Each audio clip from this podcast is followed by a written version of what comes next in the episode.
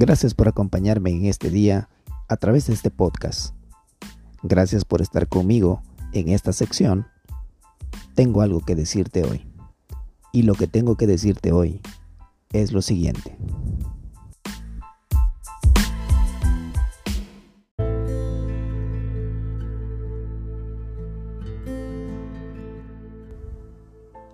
Qué bueno tener la oportunidad de estar en el episodio número 6 en la reflexión del libro de los Salmos. Bienvenido. Ahora reflexionaremos el Salmo número 67, versículo 1, que dice, Dios nos tenga compasión y nos bendiga. Dios haga resplandecer su rostro sobre nosotros. Este salmo comienza con uno de los anhelos más esenciales de las personas que se saben pecadoras delante de Dios el anhelo de recibir la misericordia de Dios, la certeza de que en el día de la calamidad Dios nos muestre su bondadoso rostro y no nos dé la espalda. Esta era la petición del salmista en favor del pueblo, y esta es también la realidad de aquellos que hemos experimentado la gracia del Evangelio. El apóstol Pablo nos dice ¿Qué es en el Evangelio realmente donde reside la misericordia de Dios? En el Evangelio, Dios ordenó que la luz resplandeciera en las tinieblas. Dios hizo brillar su luz en nuestro corazón para que conociéramos la gloria de Dios esa gloria de Dios que resplandece en el rostro de Cristo Jesús, su Hijo. Es en el rostro de nuestro Salvador Jesucristo donde Dios el Padre ha hecho resplandecer su rostro sobre nosotros y nos ha llenado de toda bendición espiritual en Cristo. Por lo tanto, la petición del salmista nos ha sido ya otorgada. Por esta razón, al enfrentar como creyentes cualquier tipo de aflicción o necesidad. No necesitas vivir en incertidumbre. Por el contrario, tienes la plena certeza de la bendición de Dios por causa de la obra de Jesús consumada en la cruz a tu favor. Eso es sublime gracia. Ahora, la misericordia que Dios nos ha otorgado como su pueblo nos ofrece mucho más que una simple certeza personal o individual en tiempos de necesidad.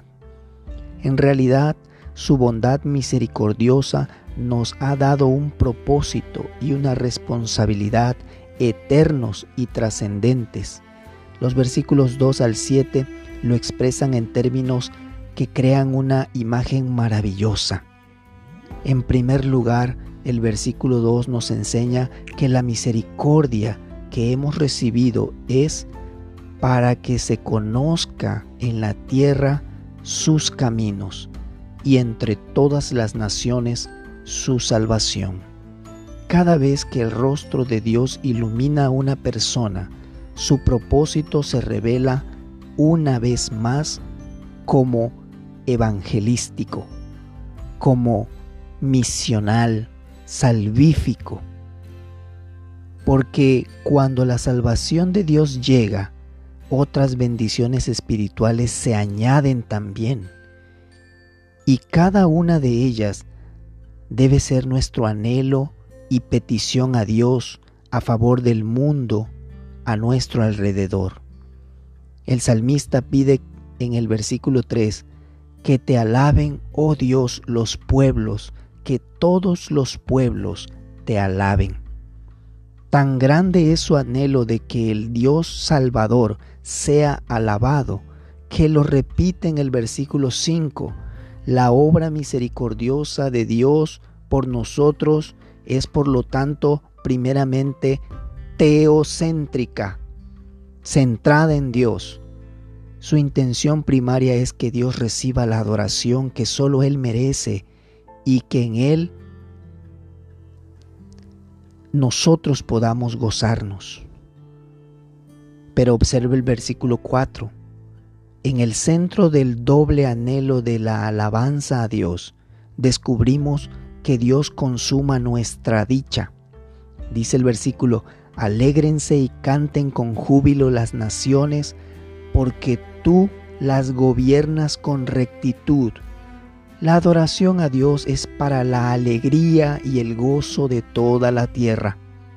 Finalmente, el versículo 7 nos anuncia que toda esta bendición busca aquello que es el principio de la sabiduría. ¿Y cuál es el principio de la sabiduría? Es el temor de Dios.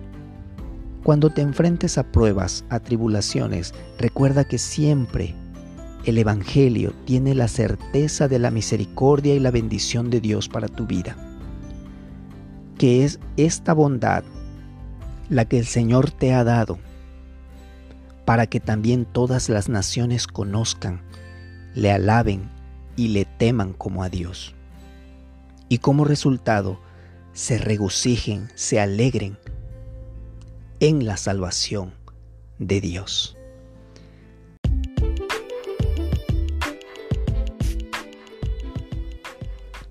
Ayúdame a compartir este podcast, que muchas personas puedan escuchar la palabra de Dios. Que estés muy bien y me escuchas en la próxima.